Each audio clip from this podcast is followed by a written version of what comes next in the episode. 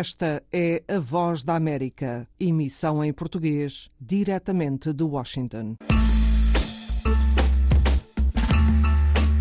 Olá, amigos ouvintes, bem-vindos esta é a Voz da América e esta emissão vespertina em português neste 18 de fevereiro de 2024. Hoje é domingo, votos de um bom domingo para todos. A Dana Guedes, que está na apresentação, e do Des McConnan, que está hoje na produção. Pode seguir-nos em onda curta nos 13.630 e também 17.655, onda média 1530. Na internet estamos em voaportuguês.com. Estamos em FM na Guiné-Bissau com a rádio a Capital FM. Estamos com a rádio comunitária de Bafatá. Na cidade de Gabu é Leste FM e a Sitchanoco. Em Buba estamos com a rádio Papagaio. A Voz da América em português está também em FM na cidade de Canchungo com a Lero Band, na cidade de São Domingos. É rádio comunitária de Casumai e em Cadio estamos com a rádio educativa.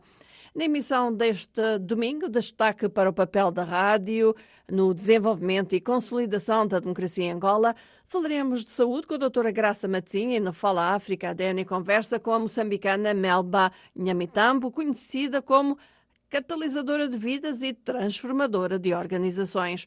Mas agora vamos saber as histórias que fazem manchete hoje. Olá, ouvintes. Ao microfone João Santa Rita. Os Estados Unidos eh, levaram a cabo cinco ataques contra zonas do Iêmen controladas pelas milícias Houthis, apoiadas pelo Irão, disse o Comando Central das Forças Armadas Americanas, CENTCOM. O comando disse terem sido atingido três mísseis móveis terra-mar, um drone naval submarino e um outro de superfície. O CENTCOM fez notar que esta é a primeira vez que são detectados drones marítimos desde que os ataques úteis contra a navegação marítima internacional começaram no passado dia 23 de outubro, no Mar Vermelho. A declaração disse que os mísseis e os drones constituíam uma ameaça iminente a navios da Marinha de Guerra Americana e navios comerciais na zona. A embaixadora dos Estados Unidos na ONU, Linda Thomas Greenfield, disse que os Estados Unidos deverão vetar um plano da Argélia a ser submetido ao Conselho de Segurança esta semana, pedindo um cessar-fogo imediato na faixa de Gaza. A diplomata disse numa declaração que os Estados Unidos têm estado a trabalhar há várias semanas numa resolução sustentável para o conflito em Gaza, que prevê, e estamos a citar, um período de calma de pelo menos seis semanas e do qual se poderia então tirar tempo e adotar medidas para se construir uma paz mais durável. Thomas Greenfield disse que esse plano dos Estados Unidos tem estado a receber contribuições de Israel, Egito e outros e representa o que chamou de melhor oportunidade para se garantir a libertação dos reféns e a entrega de ajuda aos palestinianos. A declaração diz que o plano argelino não irá alcançar os mesmos resultados e, voltamos a citar, poderá ser contrário a eles. Ontem, pelo menos 68 pessoas morreram em bombardeamentos israelitas na zona central de Gaza. A Organização Mundial de Saúde disse, entretanto, que o hospital Nasser, em Khan Yunis, deixou de funcionar. O hospital tem estado cercado por forças israelitas. A organização disse que lhe tinha sido negada autorização para avaliar a condição dos pacientes e das necessidades médicas. Hoje, aviões israelitas levaram a cabo dois ataques na cidade de Rafah, no sul do país, incluindo contra um edifício abandonado perto da fronteira com o Egito.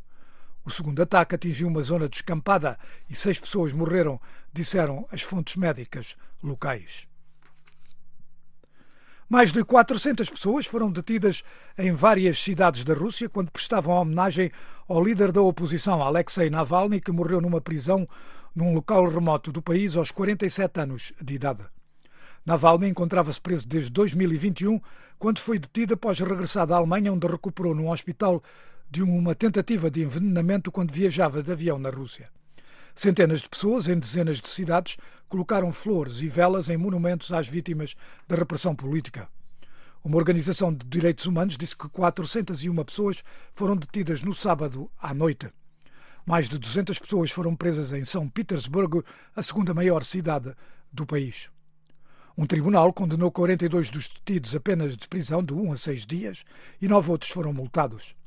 Entre os detidos conta-se Grigori Mikonov Vintério, um padre da Igreja Apostólica Ortodoxa que anunciou planos para uma missa por Navalny e foi preso ontem à porta de sua casa. O padre foi mais tarde hospitalizado com uma trombose. Os Estados Unidos condenaram o apoio do Ruanda ao grupo M23, que opera no leste da República Democrática do Congo, e apelou ao grupo rebelde para cessar as hostilidades. Numa declaração, o Departamento de Estado criticou a deterioração da situação naquela zona e citamos, causada pelas ações do grupo armado M23, apoiado pelo Ruanda, que é alvo de sanções pelos Estados Unidos e pela ONU. O Departamento de Estado apelou ao governo do Ruanda para retirar imediatamente todas as suas forças do Congo e apelou aos rebeldes para se retirarem das suas atuais posições perto de duas áreas urbanas na província do Kivu Norte. Nos últimos dias, os combates têm-se intensificado perto da cidade de Goma, a capital do Kivu Norte e a maior cidade da região.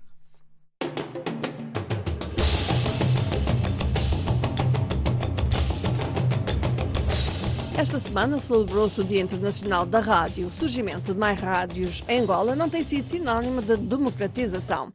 As rádios são usadas apenas como instrumento de propaganda política, quando deviam ser instrumentos de desenvolvimento, instrução social e formação da consciência dos cidadãos.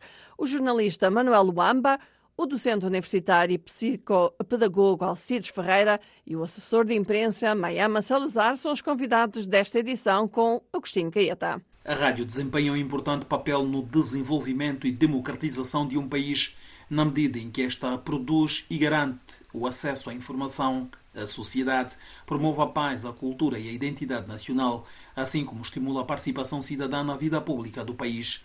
É de igual modo papel da rádio contribuir para a educação e alfabetização, além de mobilizar e conscientizar a sociedade sobre questões importantes.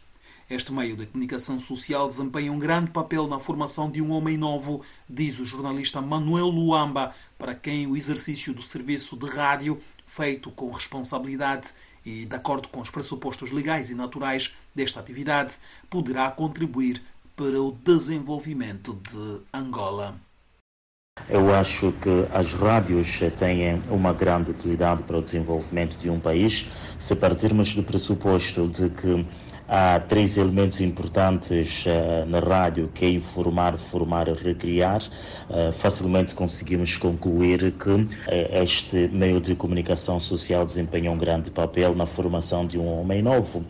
se a informação é um elemento que contribui para o exercício do direito a, a ser informado, então podemos dizer que se este meio de comunicação social for feito obedecendo os princípios e regras, vai contribuir grandemente para o desenvolvimento do homem e contribuindo para o desenvolvimento do homem está também a contribuir para o desenvolvimento social e consequentemente de um determinado país. Portanto, a rádio tem um grande papel no desenvolvimento de um país porque ao formar, ao informar e ao recriar está a contribuir para a formação da pessoa. Normalmente eu cubro questões de democracia, violação de direitos humanos, eleições e etc. E recentemente fiz um trabalho é, sobre é, a influenciadora digital Netnahar, que se encontra nesta altura a cumprir uma pena de dois anos por ultraje ao Presidente da República. Havia informação que dava conta de que ela uh, estava a padecer de uma doença e não tinha, não tinha assistência médica por parte dos serviços prisionais. Fiz um trabalho uh, de fundo, entrevistei alguns familiares dela e também o um advogado que confirmaram de que ela estava um, com problemas de saúde, porque ela é uma pessoa vivendo, então precisava de eh, tomar os antirretrovirais regularmente. Estava já alguns dias sem tomar, isto estava a causar problemas de saúde. E quando uh, passei esta matéria no órgão de comunicação social em que trabalho, uh, depois recebi a informação de que uh, um dia depois ela já esteve já estava a receber assistência médica, então eu acho que o trabalho que os órgãos de comunicação social fazem tem um grande impacto na sociedade, nas pessoas e também, na verdade, chega a ser um meio de resolução de conflitos, um meio de resolução de problemas. Em Angola, segundo analistas, a rádio tem servido mais para a propaganda político-partidária do que para o desenvolvimento do país. Alcides Ferreira Chivango, docente universitário e neuropsicopedagogo, pensa que é a altura de mudar o paradigma da rádio em Angola, devendo ser mais democratizada, humanizada e congregacionista. É, a rádio pode promover a cultura local, nacional disseminando a música, a literatura, a arte, as nossas tradições culturais. Podemos criar vários programas de entretenimento para promover o bem-estar, saúde, felicidade. A rádio faz parte da, do quarto poder, eh, mas às vezes nós sentimos que ele fica o quarto do poder. Mas nós podemos desconstruir isso, fazer com que a rádio tenha vez e voz. Hum. O cidadão pode sentir-se estimulado participando em debates, entrevistas, em discussões relevantes para a comunidade através da rádio. É um meio fácil de manuseio, está ao alcance de muita gente. Devemos é, devolver o poder da rádio. Né? Isso exige de nós, atores e sujeitos, né, trabalharem em comum acordo para estimularmos o valor da rádio. Eu tenho defendido que a rádio pode ser um espaço de promoção da ética, da religiosidade, da transparência, da construção de uma sociedade mais eh, responsável. Eu ainda sou daqueles que acreditam nas instituições positivas. É, de um outro lado, a rádio tem promovido, noutras latitudes, o empreendedorismo, tem, é, tem capacitado os cidadãos para estarem de uma forma civilizada na polis, né? através de uma educação financeira, através de uma educação cidadã, e tem trabalhado muito na inclusão do gênero, né? coisa que é de louvar. Então nós devemos aproveitar essas, essas vertentes positivas da rádio. Já existem realidades eh, distantes da nossa, onde o psicólogo está presente na rádio, né? E muitos programas, como eu acompanhei, é o psicólogo na rádio. Devido à facilidade de acesso, a rádio é um dos meios de comunicação social mais populares no país. O plano estratégico preliminar do governo de Angola até 2050, colocado à consulta pública no ano passado, prevê a extensão do sinal de rádio atualmente fixada em 31% para 95% até 2050, sendo que até 2030 a ideia é que atinja os 49%. Para o jornalista Manuel Luamba, a rádio pode ser um instrumento de eh, democratização do país devido à facilidade de acesso, tendo em conta a realidade social e económica da maioria dos angolanos, sobretudo aqueles que habitam em zonas rurais onde se registra uma constante falta de energia elétrica. O também membro do Sindicato dos Jornalistas Angolanos considera que o desenvolvimento do Estado democrático e de direito passa pela construção diária da democracia por meio do acesso à informação livre e plural. No caso concreto de Angola, eu acho que a rádio e a televisão são os meios de comunicação social mais usados para uh, o governo, os políticos passarem as suas respectivas mensagens. Nesta linha de pensamento, creio que a rádio seja a mais utilizada também porque tem maior acessibilidade, ou seja, as pessoas uh, conseguem ter um rádio ligado à pilha ou à eletricidade para acompanhar a informação, ou seja, qual for o programa que estiver a ser emitido. Então, eu acho que aqui a rádio uh, chega a ser o meio de comunicação social mais usado pelos governantes para transmitir as suas mensagens e também a rádio é o meio de comunicação social mais uh, acessível uh, para os cidadãos, se partirmos do pressuposto também de que a maior parte da população angolana vive em zonas rurais e aí há pouca eletricidade e consequentemente não utilizam muito a televisão, mas têm a possibilidade de ouvir rádio para poder acompanhar como anda o país e o mundo em termos de informação. Eu acho que a rádio pode ser sim uh, centro de democratização de um país, porque uh, um dos pressupostos da própria democracia é, é, o exercício de direitos, liberdades e garantias.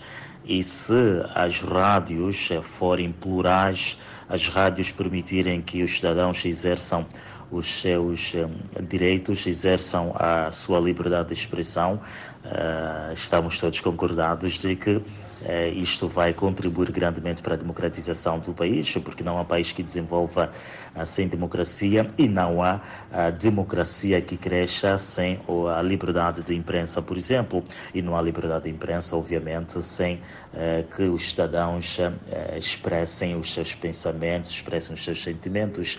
Esta expressão de sentimentos, esta expressão de pensamentos faz com que uh, os elementos da própria democracia sejam construídos a cada dia que passa e isso também faz com que um Estado democrático de direito desenvolva. A estratégia definida no Plano Estratégico Preliminar do Governo de Angola até 2050 passa também pela melhoria dos serviços públicos da informação, promovendo conteúdos no idioma local e programas destinados a populações rurais e mais vulneráveis.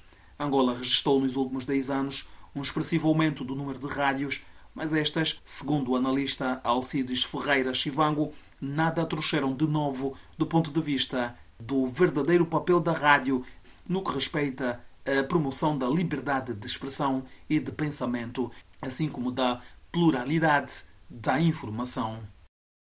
União, devíamos estimular a criação de rádios comunitárias, porque a rádio comunitária é aquela rádio que está mais próximo ao cidadão.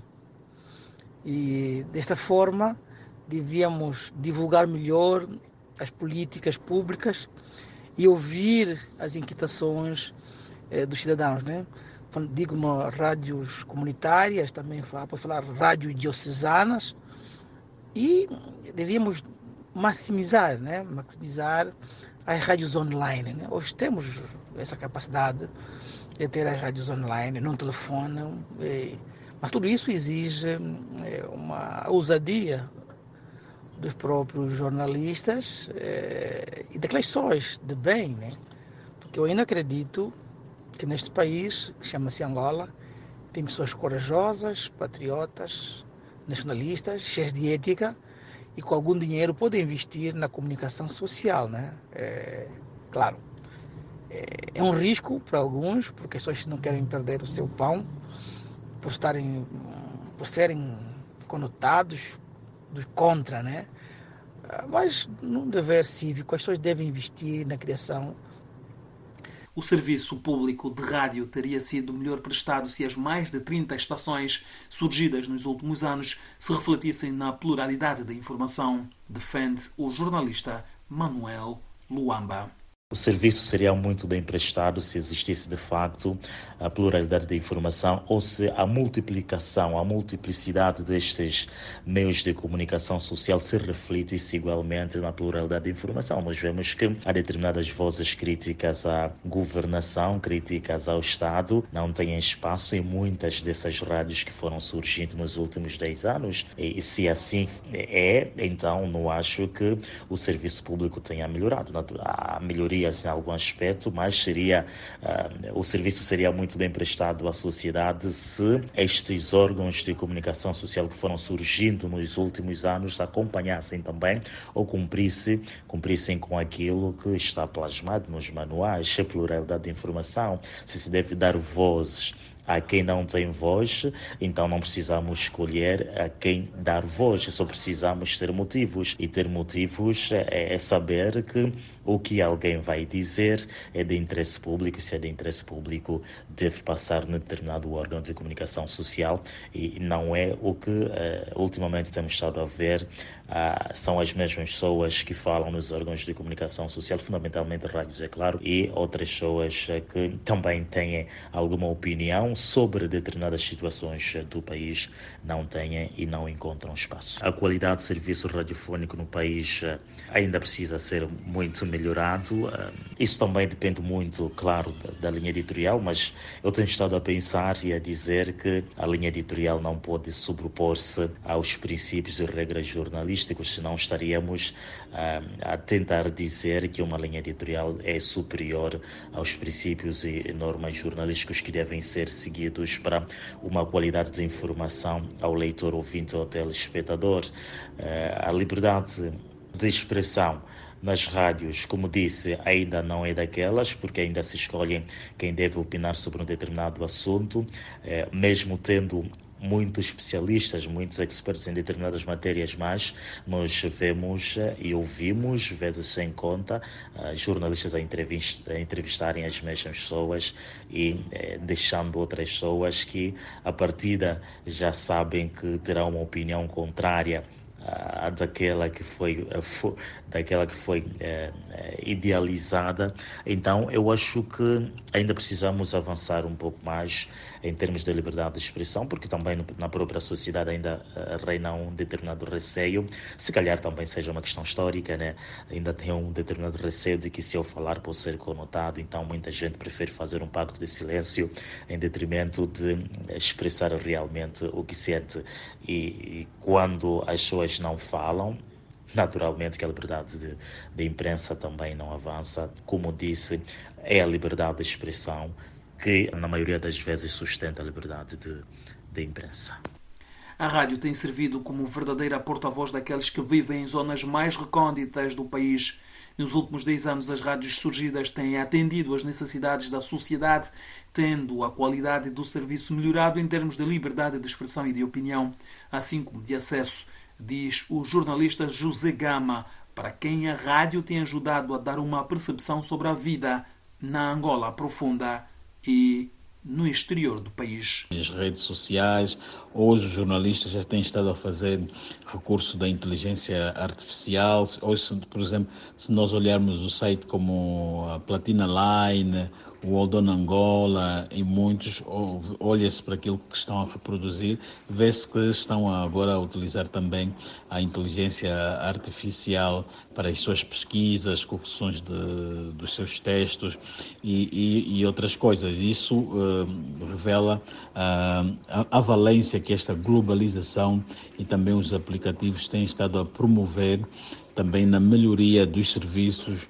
uh, das nossas rádios, sejam elas online ou, ou, ou digitais. E também está a ajudar, ajudar uh, uh, nessa passagem de analógico para digital. Hoje temos uma rádio despertar que sofreu muitos boicotes em termos de sabotagem da sua antena ou restrições e hoje ela funcionar em pleno, mesmo até que vão cortar ou sabotar o sinal normal, mas ela sempre vai eh, emitindo.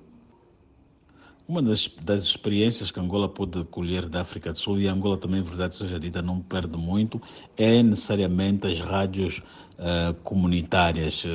Temos, precisamos de ter não só rádios comunitárias, também as universitárias, como dissemos, e até temos shoppings comerciais com rádios a emitirem dentro de si, tendo aí os seus estúdios.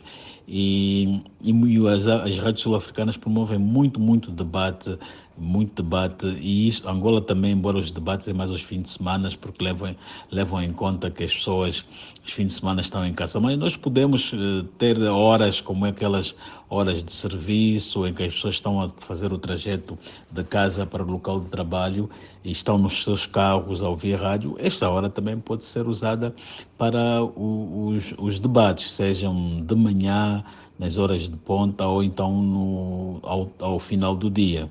Então, essa é uma das, formas, uma das experiências que a Angola pode colher também uh, da África do Sul e sempre também termos as rádios uh, a evoluírem para as, as, plataformas. Temos aqui a Rádio Essencial, a Eclésia, a FM, F, MFM.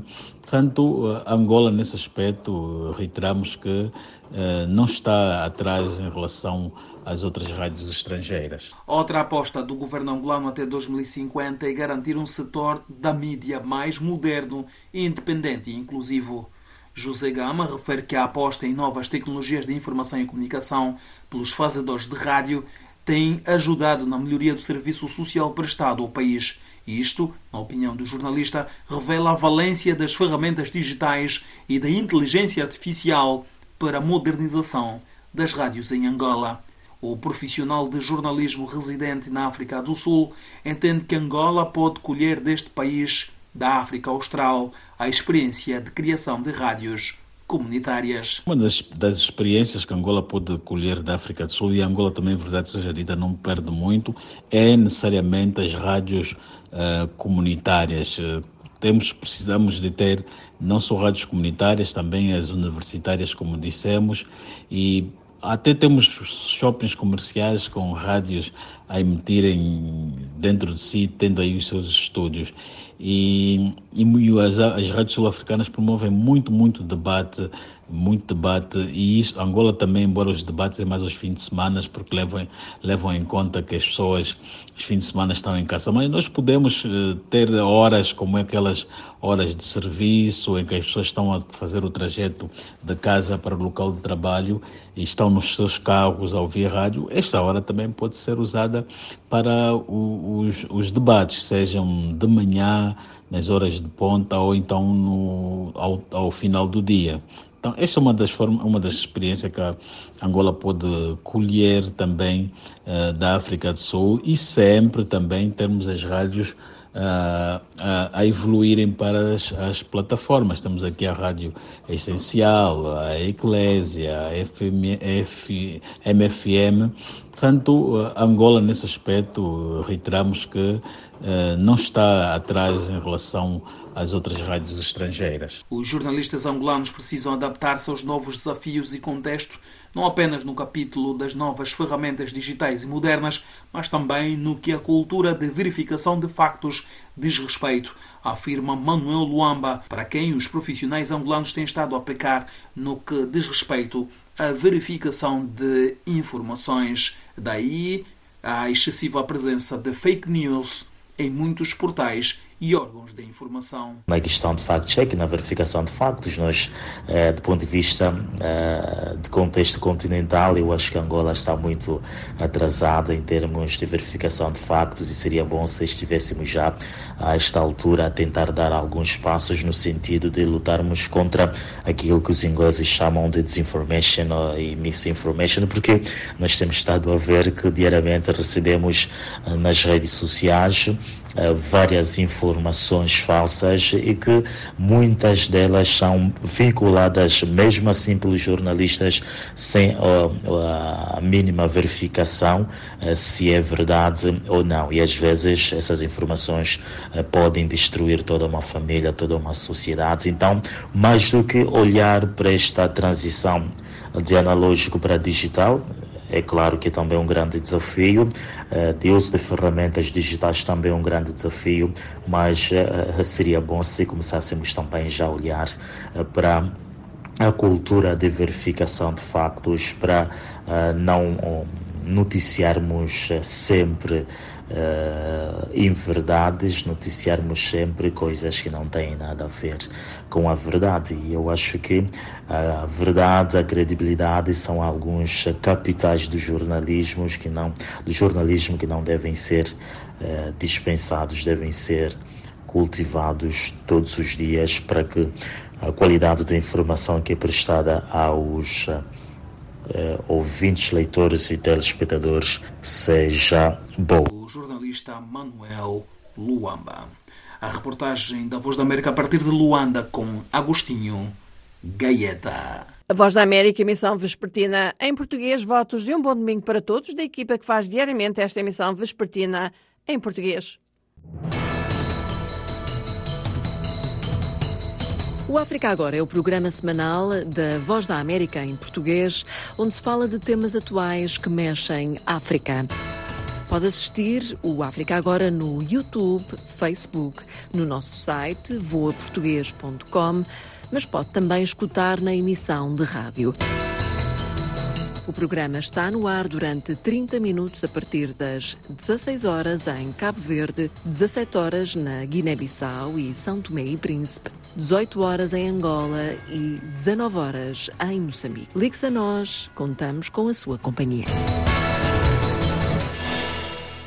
A Voz da América em português está também nas redes sociais, Instagram, YouTube, estamos na plataforma X e no Facebook. Estamos também na internet em voaportuguês.com e o nosso número do WhatsApp é mais um 202 251 9466.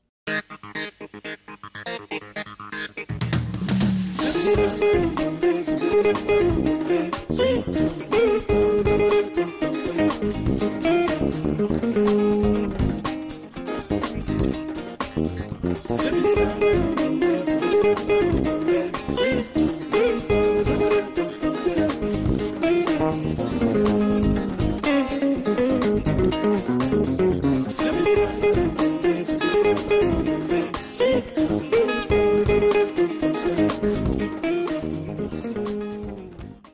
Voz da América, emissão vespertina em português, 18 de fevereiro de 2024. Hoje é domingo.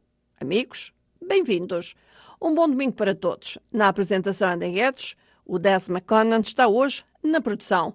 Pode seguir-nos em onda curta nos 13.630 e 17.655, onda média 1.530. Na internet estamos em voaportuguês.com. Estamos em DFM em Cabo Verde com a Rádio Morabeza e a Rádio Comercial. Estamos em São Tomé através do retransmissor local da Voz da América. Em Moçambique ouvem-nos em FM, em Nampula com a Rádio Encontro. Na cidade de Climane é a Nova Rádio Paz. Na cidade da Beira é a Rádio Pax. Estamos também em FM na Guiné-Bissau, na cidade de São Domingos, é a Rádio Comunitária de Casumai. Em Catiú é a Rádio Educativa.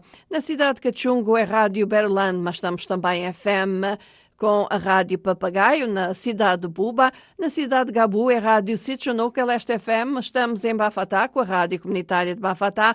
E em Bissau estamos em FM com a Rádio Pidgiti e a Capital FM. Depois de darmos uma volta pelo mundo em notícias, saber as notícias que marcam a atualidade, na conversa saúde com a doutora Graça Matinha, vou conversar com ela sobre o cancro a propósito da Semana Mundial do Cancro. E a Dani irá conversar a seguir, no Fala África, com a moçambicana Melba Nhamitambo, conhecida como a catalisadora de vidas e transformadora de organizações. Mas antes, vamos saber aqui o que faz a atualidade noticiosa do mundo neste domingo. Olá, ouvintes. Ao microfone de novo convosco está o João Santa Rita. Os Estados Unidos levaram a cabo cinco ataques contra zonas do Iémen controladas pelas milícias úteis, apoiadas pelo Irão, disse o Comando Central das Forças Armadas Americanas, o CENTCOM. O comando disse terem sido atingidos três mísseis móveis terra-mar, um drone naval submarino e um outro de superfície. O CENTCOM fez notar que esta é a primeira vez que são detectados drones marítimos desde que os ataques úteis contra a navegação marítima internacional no Mar Vermelho começaram no passado dia 23 de outubro. A declaração disse que os mísseis e os drones constituem uma ameaça iminente a navios da Marinha de Guerra Americana e a navios comerciais na zona. A embaixadora dos Estados Unidos nas Nações Unidas, Linda Thomas Greenfield, disse que Washington deverá vetar um plano da Argélia a ser submetido ao Conselho de Segurança da ONU esta semana pedindo um cessar-fogo imediato na faixa de Gaza. A diplomata disse numa declaração que os Estados Unidos têm estado a trabalhar há várias semanas naquilo que chamou de uma resolução sustentável para o conflito em Gaza, que prevê, segundo disse, um período de calma de pelo menos seis semanas e do qual se poderia então tirar tempo e adotar medidas para se construir uma paz mais durável. Thomas Greenfield disse que este plano dos Estados Unidos tem estado a receber contribuições de Israel, Egito e outros e representa o que chamou de melhor oportunidade para se garantir a libertação dos reféns e a entrega de ajuda aos palestinianos. A declaração diz que o plano argelino não alcançará os mesmos resultados e poderá mesmo ser contrário a eles. Ontem, pelo menos 68 pessoas morreram em bombardeamentos israelitas na zona central de Gaza. A Organização Mundial de Saúde disse, entretanto, que o hospital Nassar, em Khan Yunis, deixou de funcionar. O hospital tem estado cercado por forças israelitas. A organização disse que se lhe tinha negado a autorização para avaliar a condição dos pacientes e das necessidades médicas. Hoje, aviões israelitas levaram a cabo dois ataques na cidade de Rafa, no sul do país, incluindo contra um edifício abandonado perto da fronteira com o Egito. O segundo ataque atingiu uma zona descampada e seis pessoas morreram, disseram fontes locais médicas. Mais de 400 pessoas foram presas em várias cidades da Rússia quando prestavam homenagem ao líder da oposição, Alexei Navalny, que morreu numa prisão num local remoto do país aos 47 anos de idade. Navalny encontrava-se detido desde 2021, quando foi preso após regressar da Alemanha, onde recuperou num hospital de uma tentativa de envenenamento quando viajava de avião na Rússia. Centenas de pessoas em dezenas de cidades colocaram flores e velas em monumentos às vítimas da repressão política. Uma organização de direitos humanos disse que 401 pessoas foram detidas no sábado à noite. mais de 200 pessoas foram presas em São Petersburgo, a segunda maior cidade do país. Um tribunal condenou 42 dos detidos a penas de prisão de um a seis dias e nove outros foram multados. Os Estados Unidos condenaram o apoio do Ruanda ao grupo M23, que opera no leste da República Democrática do Congo, e apelou ao grupo rebelde para cessar as hostilidades. Numa declaração, o Departamento de Estado criticou a deterioração da situação naquela zona, citamos, causada pelas ações do grupo armado M23, apoiado pelo Ruanda, que é alvo de sanções pelos Estados Unidos e pela ONU. O Departamento de Estado apelou ao governo do Ruanda para retirar imediatamente todas as suas forças do Congo e apelou aos rebeldes para se retirarem das suas atuais posições dentro de áreas urbanas na província do Kivu Norte. Nos últimos dias, os combates têm se intensificado perto da cidade de Goma, a capital do Kivu Norte e a maior cidade da região.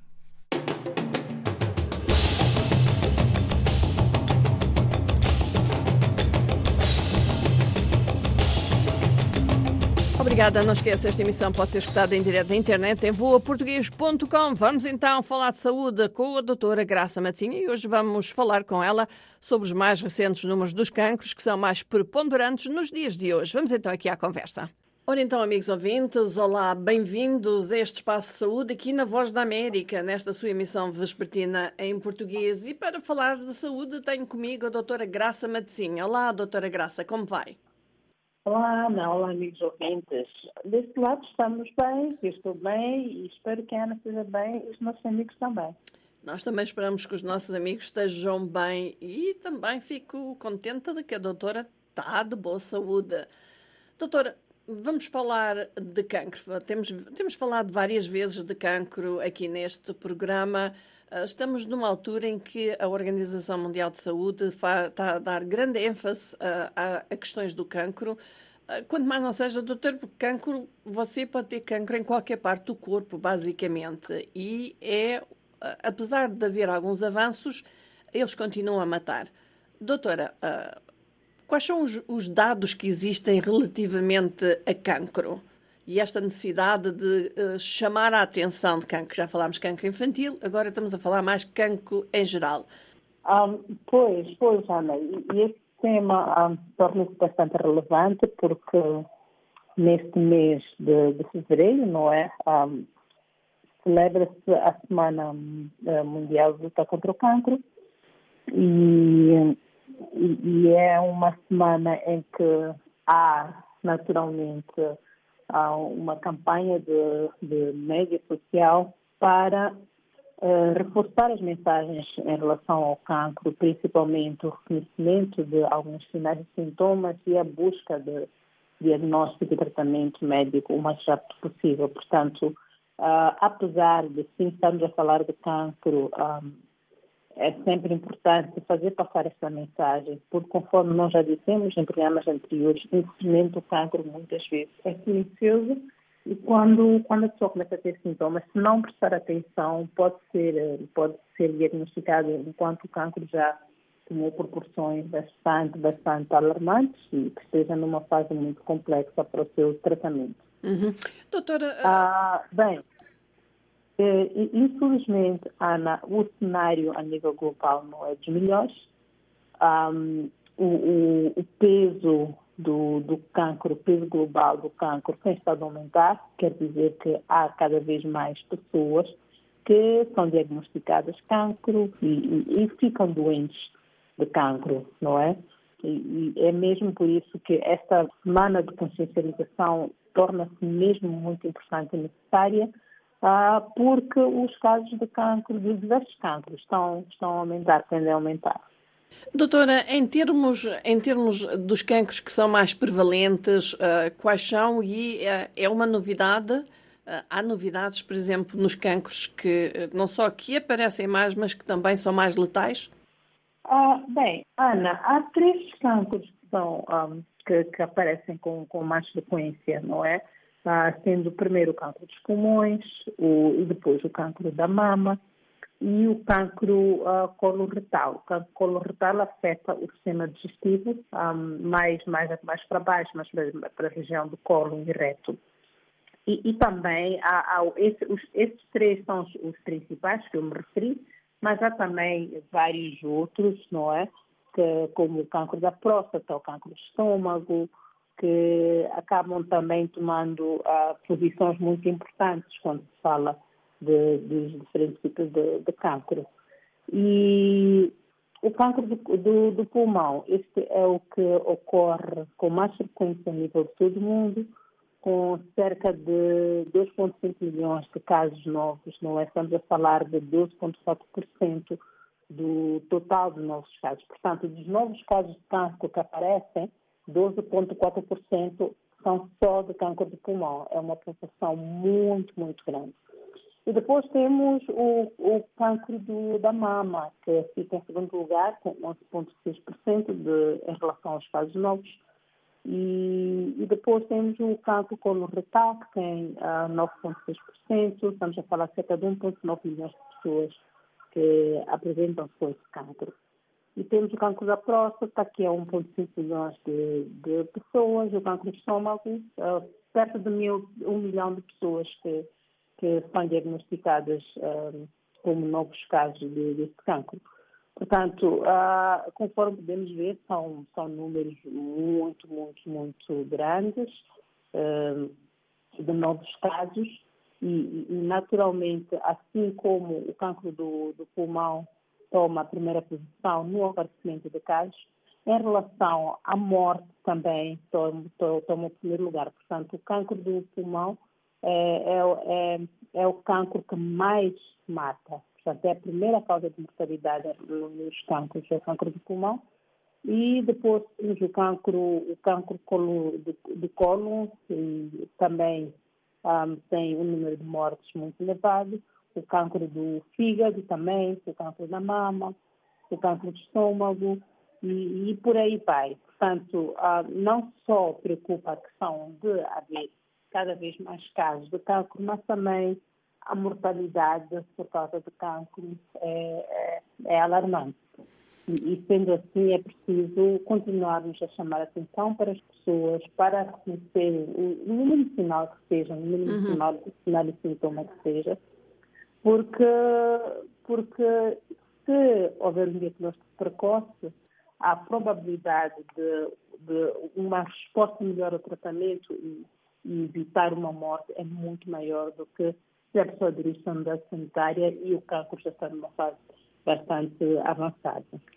Exatamente, doutora, era isso que eu iria perguntar. Uh, como eu disse logo no princípio, cancro pode-se ter, uh, o médico diz pode-se ter cancro quase em todas as partes do corpo, mesmo aquelas que nós, nós às vezes não ouvimos falar. Uh, portanto, para além destes cancros que são os mais vulgares, por assim dizer, de aparecerem mais, uh, com mais frequência. Doutora, prevenção. Uh, diz que, por exemplo, o cancro dos pulmões uh, aumentou ou mata tanto porque há fatores, por exemplo, ambientais que contribuem para isso. Em termos de prevenção, o que, que quer os governos, quer o mundo em si, ou quer as pessoas devem fazer em termos de prevenção, se é possível, Há cancros que se diz que são por questões genéticas, têm mais probabilidades de aparecer. Há outros que terão talvez mais uh, a, mão, a mão das pessoas, não é? Como é que se faz prevenção de tantos cancros, doutora? Bem, Ana, embora existam muitos tipos de cancro com causas de fatores de risco diferentes, um, estima-se que cerca de 40% dos cancros podem ser evitados. Entretanto, pessoas individuais apresentam diferentes tipos de, de fatores de risco para o desenvolvimento de cancro, o que significa que não há nenhum conjunto de estratégias de prevenção que seja eficaz para todas as pessoas. As pessoas são diferentes e apresentam características diferentes, tipos de diferentes.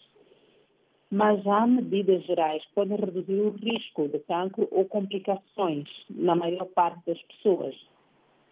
E, e essas estratégias nós podemos dividir-las eh, em três categorias. Seriam a prevenção primária. A prevenção primária são os passos que as pessoas podem tomar para diminuir o seu risco de desenvolver certo tipo de, de cancro. E depois temos a prevenção secundária, que é dirigida a pessoas que já podem ter algum tipo de cancro, mas que não desenvolveram sintomas.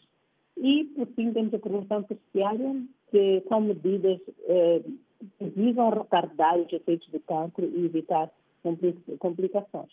Portanto, quando nós falamos da prevenção primária, falamos, por exemplo, de, de, de questões de mudança de, de, de estilos de vida, a, a, redução do consumo do álcool, que claramente reduz o risco de alguns tipos de cancro, como câncer do fígado, do esôfago, a diminuição também do consumo de tabaco, que nós sabemos que o tabaco é fatores, especialmente do câncer do pulmão, a, a, a, diminuição do consumo também de, carne processada um, e outros tipos de comidas bastante processadas, refrigerantes, tudo isso ajuda a reduzir o risco de não só câncer, mas também de, de outras doenças. Portanto, essas seriam algumas alterações um, que, que, de forma individual, as pessoas podem tomar e que podem reduzir o risco de, de ter o câncer. Uh, aqui incluímos também a questão de, da obesidade. A obesidade aumenta muito o risco de câncer, principalmente o câncer da mama, o câncer do colo, o câncer do esôfago. E, e, é preciso que as pessoas tentem a manter um peso saudável através da alimentação e a prática de exercícios físicos, porque isso por si já, um, já ajuda bastante na redução do risco de desenvolvimento do câncer. Olha, temos uh, fatores ambientais que, que, a Ana muito bem disse, que, que sabe-se que existem aquilo que se chama uh, carcinógenos, que são substâncias que aumentam o risco de câncer, e estes podem ser encontrados no ambiente, não é? Uh, e, que são produzidos em grande escala em nos locais onde temos indústrias que, em que as pessoas podem estar expostas de forma voluntária ou involuntária, e, e, e naturalmente é preciso que, uh, de forma coletiva, haja medidas para minimizar a exposição das pessoas a estas substâncias. Há aqui uma questão ambiental que muito pouco é falada, mas é a exposição ao sol. Um, a exposição ao sol é um fator de risco importante para, o desenvolvimento do câncer da pele, principalmente em pessoas que têm a pele clara. E, e o uso de protetores solares e, e evitar a exposição ao sol, principalmente entre o meio-dia e as 14 horas, é muito importante um, para, para minimizar o efeito dessa exposição solar. Portanto, um, são algumas medidas que podem ser tomadas para minimizar o risco de, de ter cancro, uh, mas naturalmente há questões genéticas e vários outros fatores que nós não conseguimos ter controle sobre eles, mas naquilo que nós podemos fazer, vale sempre a pena fazer. E, e, e sermos muito, muito, muito sérios em relação uhum. a isso porque podemos não sentir os efeitos a curto, médio prazo, mas a longo prazo certamente os efeitos aparecem. A questão, por exemplo, do tabagismo, a médio e longo prazo há, há efeitos eh, que, que são nocivos para a saúde. E pronto, amigos ouvintes, assim nos vamos despedir. Estive a falar com a doutora Graça Maticinha sobre cancro, cancro em geral, e isto porque estamos na Semana uh, Internacional do Cancro em que a Organização Mundial de Saúde quer chamar a atenção das pessoas eh, não só para a existência de cancros, mas também para as pessoas saberem o que devem fazer e porque as pessoas devem ser responsáveis também pela sua saúde. Não cabe só ao Estado, ao Governo, velar pela sua saúde. E pronto, doutor, então, até para a semana. Até lá, boa semana de saúde para todos, ao melhor possível e, como sempre, vamos continuar a estar juntas. Estamos juntas já, numa semana cheia todos para si, para os nossos amigos ouvintes, e voltamos a falar para a semana.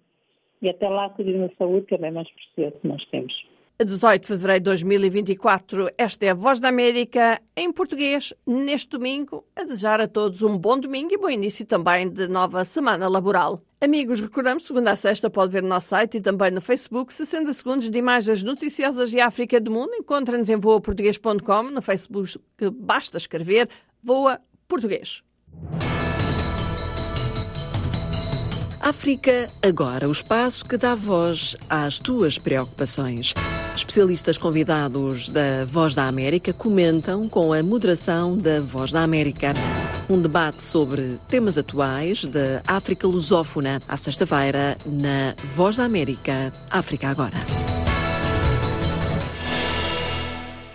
E hoje, na rubrica Fala África, a Dani vai conversar com a moçambicana Melba Nhamitam, conhecida como a catalisadora de vidas e transformadora de organizações, com mais de 10 anos de experiência em diversos setores, bancário, energia, petróleo e gás, a Melba conquistou destaque como executiva de capital humano. Além disso, ela é reconhecida pelo seu trabalho em ajudar jovens a alcançarem o seu potencial máximo. Vamos então aqui à conversa entre a Dani e a Melba.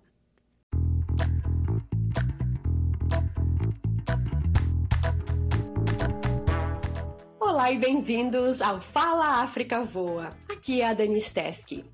Hoje vamos estar na companhia de uma mulher inspiradora, Melba Jorge Nhamitambo, que é conhecida como catalisadora de vidas e transformadora de organizações. Com mais de 10 anos de experiência em setores variados, desde o bancário até energia, petróleo e gás e bens de consumo de alta rotação, Melba conquistou um lugar de destaque como executiva de capital humano. Nossa entrevista de hoje, né, se concentrará na carreira de Melba, sua jornada para se tornar diretora de recursos humanos de uma multinacional em uma idade jovem, além de suas experiências pessoais de superação. Melba, é um prazer tê-la conosco. Obrigada, é um prazer estar aqui. Muito obrigada pelo convite. É realmente uma honra. Muito obrigada, Daniel. Estou super feliz e já quero começar aqui falando da sua carreira profissional. Você poderia compartilhar um pouco mais sobre a sua jornada de carreira e como se tornou diretora de recursos humanos em uma multinacional tão jovem, em, em um momento em que estava grávida, o que é uma loucura, assim, eu ouvindo, mas conta aí pra gente.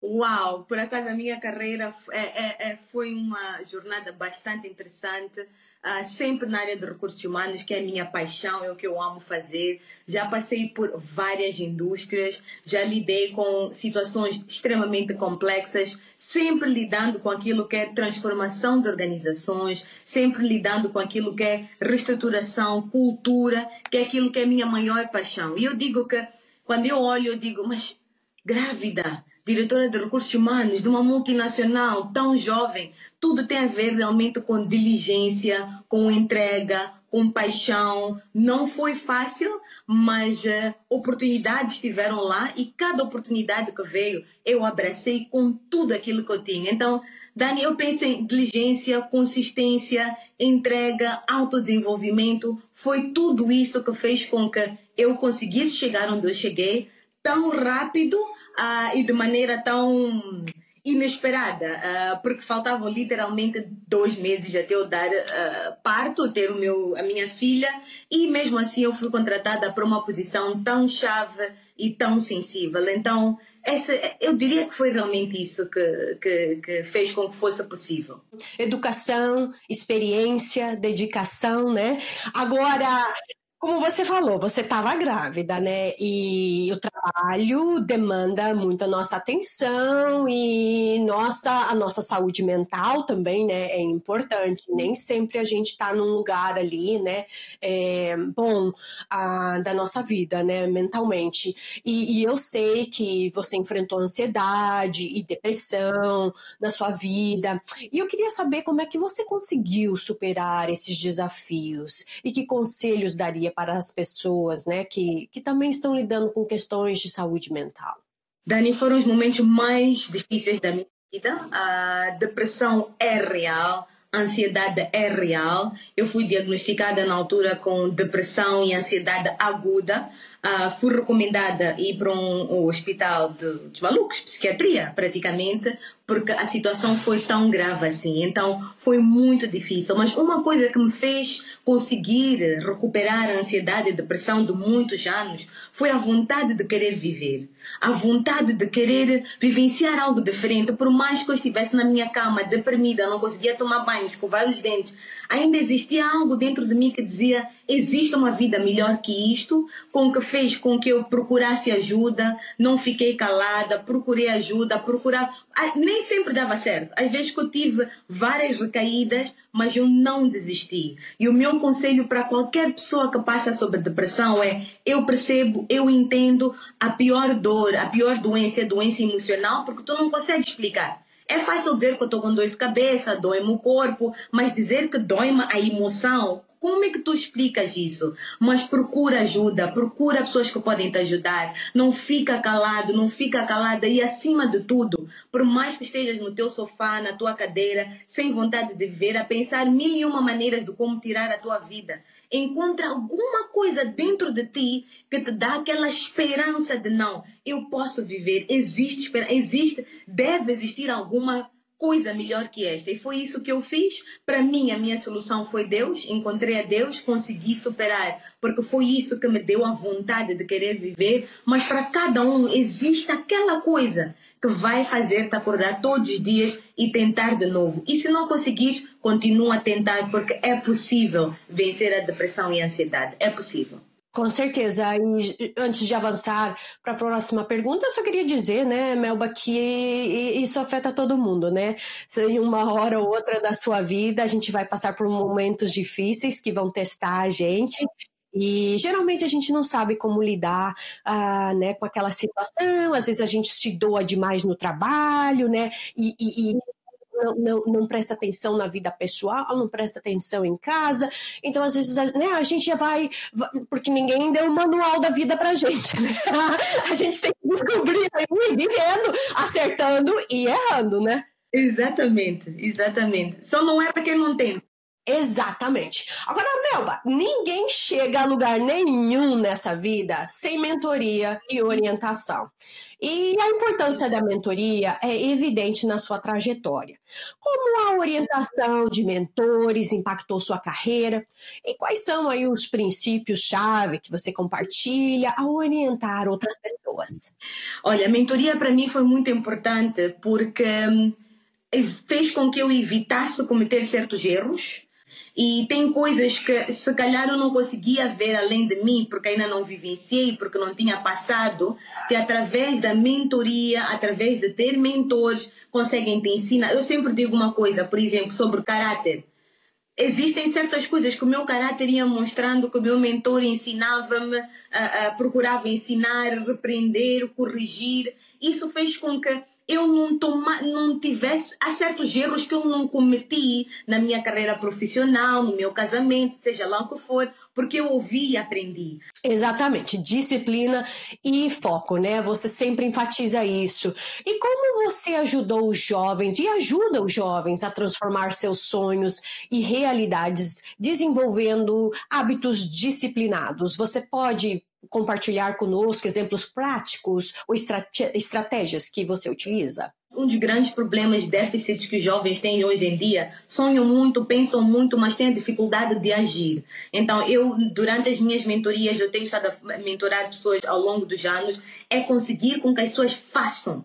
Comecem em algum lugar, traçar objetivos, um dos maiores desafios que as pessoas têm é a gestão de tempo, procrastinação. Então, eu tenho ensinado métodos para gerir melhor o teu tempo, métodos para lidar com aquilo que é a procrastinação, como conseguir construir uma rotina sem que se torne algo difícil. E assim concluímos a nossa entrevista com a Melba Jorge Yamitambo. Melba, obrigada por compartilhar sua incrível jornada profissional, sua luta contra a ansiedade e depressão e seu compromisso com a mentoria e orientação. Muito obrigada, foi um prazer. Obrigada mais uma vez por me terem aqui. Aqui é a Denise Teske, fiquem bem.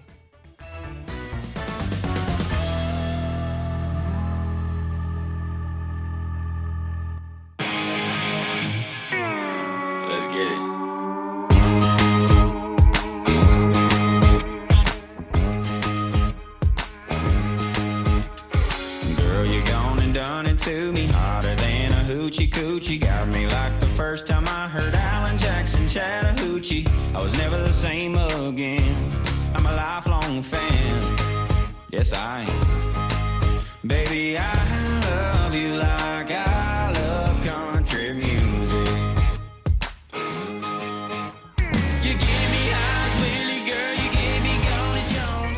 E assim nos despedimos com a emissão Vespertina, da Voz da América em português, de 18 de fevereiro de 2024. Para todos os nossos amigos e famílias, votos de um excelente fim de dia domingo. Amanhã voltaremos ao vosso contacto com mais uma emissão Vespertina, serviço em português da Voz da América todos se despede Ana Guedes e o décima McConan. Com um abraço, amigos, então, até amanhã.